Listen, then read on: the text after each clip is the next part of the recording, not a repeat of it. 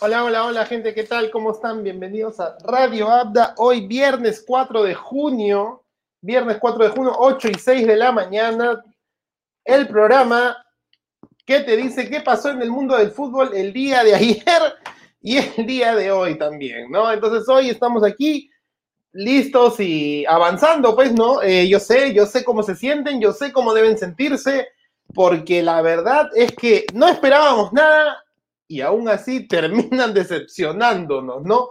Y como lo dice ahí bien grande la claqueta, pues, ¿no? Es el error de todos, ¿no? O sea, todos, todos hemos, hemos cometido el error de, de, este partido del día de ayer, de este partido del día de ayer, que nos deja pues una sensación totalmente eh, agri, agri, agri nomás, ¿no? Sin agri dulce, agri nomás. Y aquí está una vez más, el tío de los saludos una vez más. Hoy me puse esta pequeña piel ¿no? Para tener la camiseta del equipo técnico y poder analizar el partido que nos dejó el día de ayer, ¿no? Pero entonces, antes que nada, no se olviden, por favor, de suscribirse a las redes sociales. Estamos en Facebook, Twitch, Twitter, Instagram, Spotify y YouTube en vivo ahorita, justamente para todos los que nos están viendo.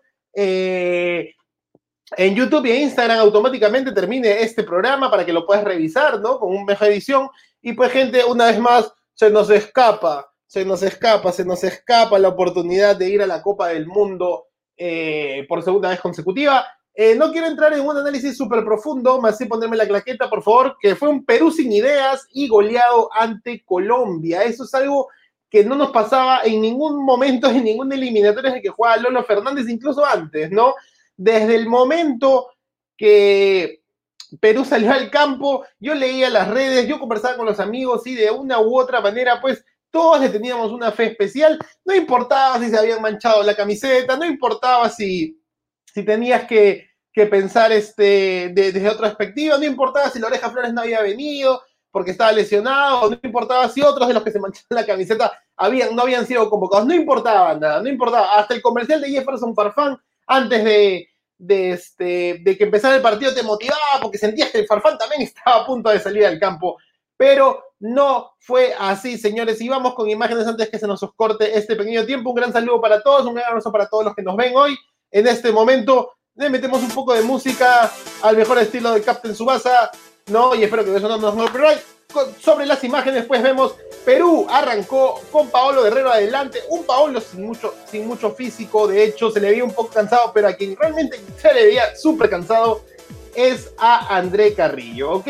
Vamos un poco con las imágenes nomás. De hecho, hay que, hay que recalcar mucho el tema, este tema de que Perú tiene un equipo con dos o tres jugadores en ligas interesantes del, torneo europeo.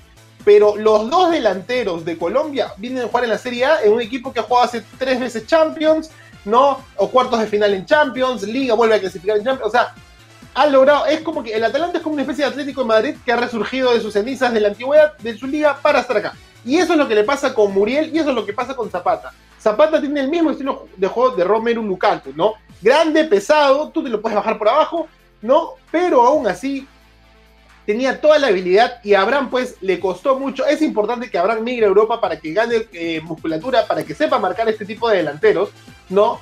Pero yo creo también que Ricardo Areca se equivoca se equivoca bastante en la alineación en general, no solamente porque Corso estaba haciendo un buen partido y recibía mensajes del tío JC que me decía, maldita sea, Corso está jugando bien. Y sí, pues Corso no estaba haciendo un mal partido. Corso siempre he dicho que no es habilidoso, que es tronco, que es medio torpón para jugar, pero aún así te cumple, hace su chamba y lo demostró en la Copa Libertadores en algunos partidos de, de la U, ¿no? Pero en otros partidos, pues obviamente eh, termina costándole un poco. Y esta vez no le estaba costando, ¿ah? a pesar de que tenía ahí un equipo, una Colombia mega desdibujada, ¿ah? porque si yo digo la columna vertebral de Colombia, de los que tú conoces, que te acuerdas, ah, Brasil 2014, James Rodríguez, Radamel Falcao, pues en realidad eh, estaba Ospina, bueno, que tapa en el Nápoles, estaba Cuadrado, que juega en la Juventus, y ni siquiera te diría este, ni Duban Zapata, porque recién está saliendo, a Duban Zapata le cuesta hacer el reemplazo de Falcao, ¿ah? Eso, eso sí te lo digo, ¿ah?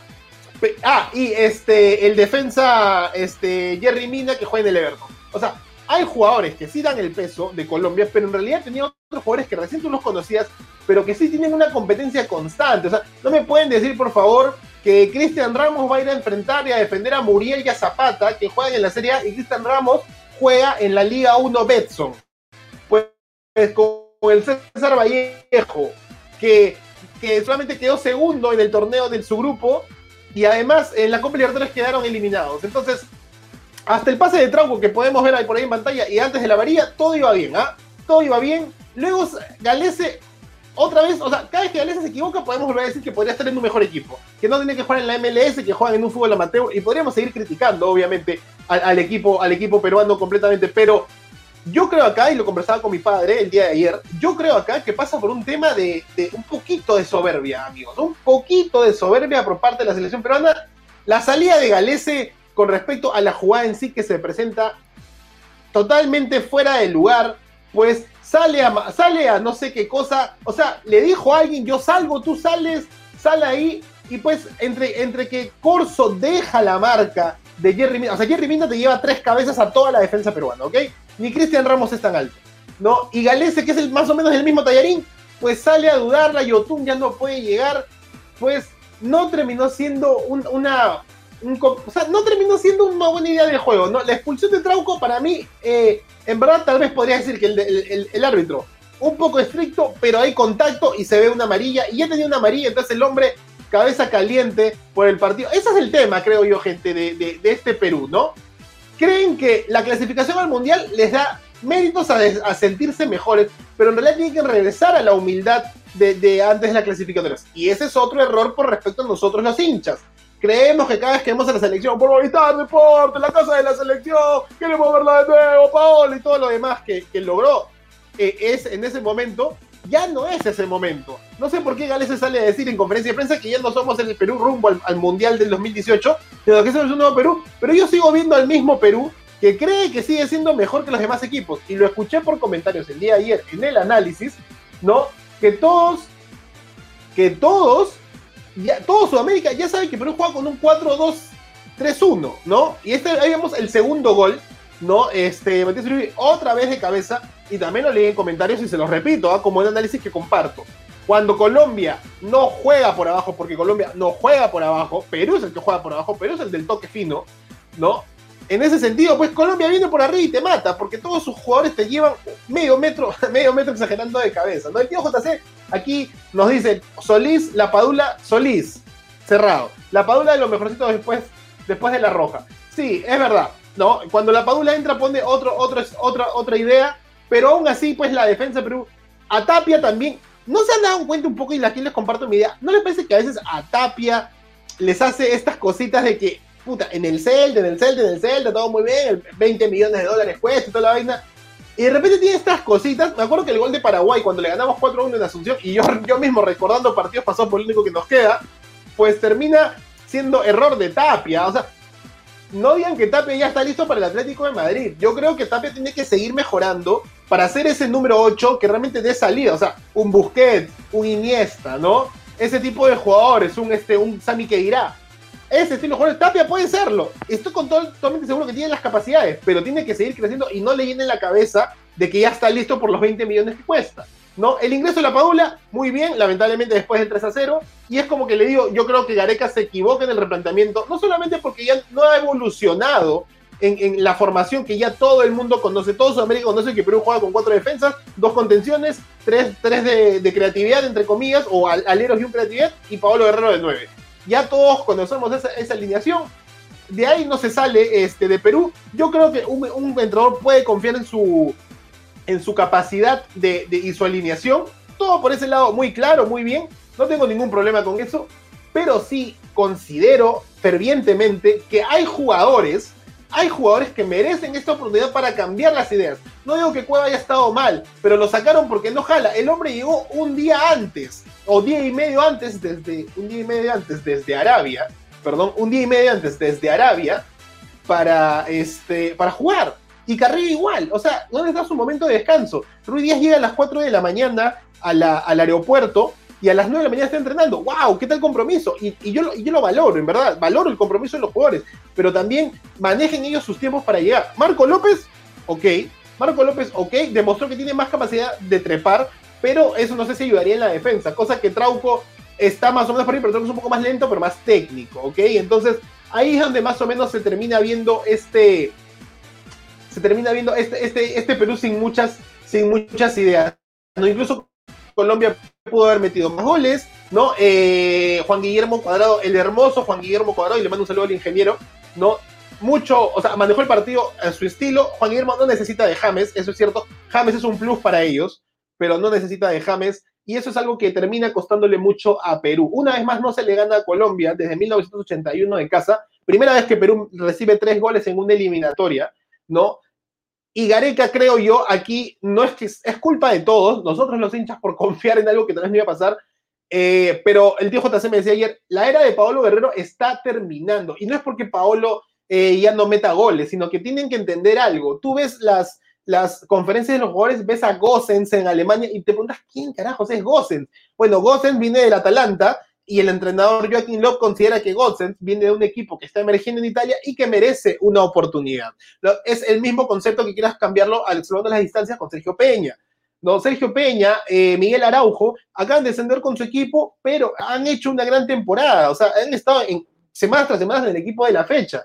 ¿no? Pero prefieres poner a Cristian Cueva por confiar en tu, en tu esquema. Esquema que la verdad yo siento, y le digo claramente, un poco de soberbia. Yo siento soberbia de Carrillo, siento soberbia de Cristian Cueva, siento soberbia de Luis Advíncula, ¿no? Siento, siento un poco de soberbia, incluso te podría, incluso te podría decir de Cristian Ramos, ¿ah? Cristian Ramos, la verdad, no está para la selección ahorita. Yo puedo decir lo mismo de Alexander Callens, pero está Miguel Araujo y, Luis Abraham. Si Ramos estuvo, estuvo por la experiencia, entiendo perfectamente por qué tiene ese lugar ganado, pero me parece que hay que migrar a nuevos valores y no solamente digo nuevos porque ya los conocen, sino que esta gente que tenga ritmo de confianza. Ojalá que en la Copa América sea una alineación totalmente diferente. Ya hablaremos justamente del tema de la Copa América, pero por el momento, pues, Perú dejó muy malas sensaciones de cara a lo que viene ¿no? del partido contra Ecuador, porque yo les digo así, claro, chicos, antes de ir a, un poquito a la pausa, de Ecuador es como si Universitario fuera a jugar contra Independiente del Valle o como Cristal fuera a jugar contra el Barcelona de Guayaquil de, de hace dos años, ¿ah? La Copa del Mundo se está yendo, gente. La Copa del Mundo se está yendo, de verdad. Cinco fechas, cuatro partidos seguidos. No sería la primera vez que tenemos tantos partidos seguidos y no sería la primera vez que tenemos la oportunidad de lucharla hasta el final y tal vez en, los partidos de vuelta. Yo creo que por algo pasan las cosas. Yo creo que por algo no nos tocó Bolivia y Venezuela y de alguna manera algún, algún remedio podemos darle, podemos darle. Soluciones hay, siempre hay hay que pensar con cabeza fría y por eso el programa lo hicimos hoy día y no ayer terminando el partido. Se me escucha caliente como cualquier hincha que está fastidiado por lo visto ayer. Como empecé este programa, no esperábamos nada, tanto acontecimiento que nos pasa en nuestro país, no esperábamos nada y aún así lograron decepcionarnos. Ya venimos, gente, con dos noticias más que nos dejó el mundo del fútbol el día de ayer y tu agenda del día de hoy. Ya venimos.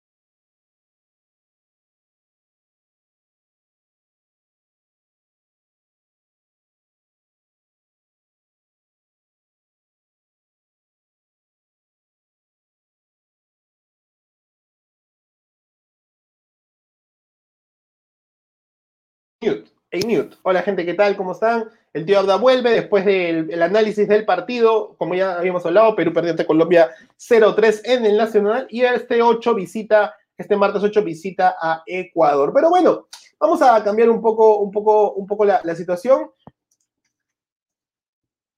Eh, aquí les ponemos, pues la, ponme la claqueta que la hagamos Ahí está. Liga 2, partidos, partidos del día de ayer.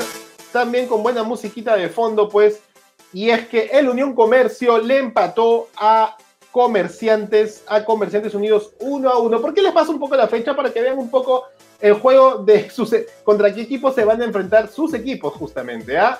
Es, es algo, eso es algo bastante para, para recalcar, ¿no? Eh, primero Comerciantes Unidos empató contra este contra el perdón, claro, empató contra Unión Comercio, o sea, el Unión Comercio empezó ganando y después Comerciantes Unidos fue quien se llevó el, rescató un punto, ¿no? Y eso justamente fue el partido número uno que se jugó ayer. En realidad fue el partido número tres porque fue el único partido que transmitió Gol Perú. Pero este, ahí, ahí está pues este, eh, el, fútbol de, el, fútbol, este, ¿cómo se llama? El fútbol de segunda división que busca oposiciones, este, eh, no solamente en la tabla, esta es la fecha 4, gente, les habíamos dicho el día de ayer, ¿no? El gol de, de Comerciantes Unidos que empata el partido, pues, y, y, bajo ese contexto ellos buscan no solamente el ascenso, sino además unas posiciones que, que, que le den, este, que les den los rivales para la Copa Bicentenario que arranca ahora nomás el jueves 10 de junio, ¿ah? Este, o, por lo menos entre el jueves y el 10, entre ese fin de semana se va a jugar los, los de final, ¿no? Y pues justamente estos equipos en su posición, determinando esta fecha que se, va, que se va a cerrar el día de hoy, pues van a definir sus, sus lugares en la tabla del día de ascenso y posteriormente se, se, va a conocer pues los rivales por el sorteo que ya se hizo, que habíamos hablado la semana pasada. Y si no viste ese, ese análisis del sorteo, te lo dejo por aquí arriba para que lo cheques, ¿no? Entonces, pues ahí Comerciantes Unidos y Unión Comercio empataron uno a uno, va un punto favor más para los, el poderoso del Tomayo, que pues ahorita se, ocupa, se ubica en el cuarto lugar con seis puntos y, Comerciantes este, Unidos está tercero con siete puntos, ¿no? Así que nos podríamos pensar un poco cómo se dieron las cosas. En otro partido, pues Sport Chabelines, hoy puntero de la Liga 2, pues le ganó 3 a 0 a los chancas de el Santa Rosa de Anda de Andahuaylas. ¿sabes gente? 3 a 0 para las gaviotas que terminaron celebrando y por fin despertaron desde, desde, la, desde la liga pasada, que esperamos que, que, el, que el Chabelines con tanto equipo despertara, pues ahora tiene menos jugadores tan conocidos, pero aún así hoy está puntero y a menos que Atlético Grau no gane, ¿no? Eh, o tal vez Santos no gane, o Juan Aurich no gane, pues Chabelines se quedaría con esa primera plaza y además tranquilamente podría estar luchando contra Sport Huancayo en el torneo, este, en el torneo bicentenario. ¿no? 3 a 0 a favor de las gaviotas contra el, el, este, los chancas, el Sport, perdón, el Santa Rosa de Andahuaylas. Y finalmente, muchos goles en el primer partido de la fecha, pues eh, Copsol empató con los mineros de Yacuabamba en un total de 2 a 2. Ahí, pues obviamente, Yacuabamba, décimo lugar con 4 puntos, y el Copsol noveno, el equipo de Manuel Barreto, al cual le mando un gran abrazo a Manuel Barreto, pues con también cuatro puntos, pero noveno lugar, que es lo que básicamente, como les vuelvo a repetir, lo que va a definir un poco lo que sucede acá, valga mucha redundancia, es que más allá del rumbo al ascenso, que todavía quedan como 14, 15 fechas para jugarse, pues en realidad, terminando esta fecha que se acaba hoy viernes, vamos a, vamos a saber quiénes son los rivales de los equipos de primera en la Copa Bicentenario, vamos a decir como la Copa de Rey peruana, ¿no? Ahí 2 a 2 por parte de, como le dije, el amarillo, el vendaval amarillo Copsol contra el, el Deportivo de Yacuabamba, los mineros del norte, ¿no? Ahí pues vemos un poco de eso. Y pues Manuel Barreto solamente ha ganado un partido, ha empatado más y no termina de cerrar su idea de fútbol, el ex universitario de deportes, ¿no? Y ahora vamos con una pequeña noticia, solamente para cerrar este programa antes de la agenda de hoy, y es que Inglaterra Inglaterra por Pokémon, la motivación infantil. Sí, Inglaterra, ya se había mencionado antes que la Federación Inglesa de Fútbol había hecho una asociación con Pokémon para justamente motivar mucho más al fútbol en el país eh, británico, ¿no? Y es que ahora ha salido el campeonato de futsal, ¿no? De Pokémon, donde obviamente la mecánica es la siguiente, los equipos de, infantiles eh, se inscriben y pueden ganar el pack de Pokémon, este, con una pelota que como la que ven ahí en, pantalla, que es eh, y un cart de colección del juego de cartas coleccionables de Pokémon, con un Pikachu y la camiseta de Inglaterra y la pelota de Pokémon, pues no, eh, al momento de la inscripción tú puedes ser, tú y tu equipo pueden ganar este pack completo y obviamente hay una promoción y motivación teniendo en cuenta que ahora los niños tienen otras, otras preferencias más que el fútbol, pues en Inglaterra, lo cual yo valoro mucho y ahí nomás una noticia súper chiquita ¿no? Una vez más, pues ahí le paso, le, vuelvo a poner la nota, el reel, pues, ¿no? De esta, esta campaña Master Ball para la, Copa Futsal de Pokémon Infantil, ¿no? Muy interesante la, idea de Inglaterra por captar a las nuevas generaciones, es sumamente importante, más allá del Pokémon de fuego, este, por, por mi conocimiento, de, mi poco conocimiento del, del, anime de este, de, este, de este programa, pues hay un Pokémon ahora que domina la pelota que se llama Score Bunny, ¿no? Entonces, este Pokémon pues cae a pelo para la campaña de la selección de Inglaterra, para, la Federación de Inglaterra de Fútbol, pero más importante, motivar a las nuevas generaciones que paran en la Play, que paran en el, en el Switch, que paran en esto y que captan como Pokémon verse reflejado el hecho de volver a mostrar su talento en el campo de juego, empezando por futsal y quién sabe pues más adelante siendo los futuros eh, líderes de la selección inglesa. Hoy representadas en este comercial, que lo van a ver en redes sociales de Radio Abda, por Marcus Rashford, eh, Mason Mount y Phil Foden, ¿no? Eh, grandes jugadores de la selección Inglaterra, Inglaterra y obviamente jóvenes identificados con los más pequeñines del país británico. Pues, ¿no? ¿Y cuál es tu agenda de hoy? Te preguntarás ya para terminar este programa, ¿no? Que tratamos cada vez de hacerlo más, más, más exactito, pues es justamente el, el siguiente. Pues hay grandes partidos, y ahora sí, esto pónmelo en grande, por favor. Muchas gracias grandes partidos de selecciones, pero obviamente contando y nunca dejando de lado nuestro torneo de la Liga 2, el torneo de ascenso, que a las 11 de la mañana tiene a Carlos Stein contra Unión Guaral. Al mediodía, partidazo de amistosos rumbo a la Eurocopa España, sin Sergio Ramos, ante Portugal con Cristiano Ronaldo, ¿no? Y Bruno Fernández y, Joe, y, y Joao Phoenix y toda la selección de Inglaterra y Bruno Bernardo Silva, etcétera, etcétera, ¿no?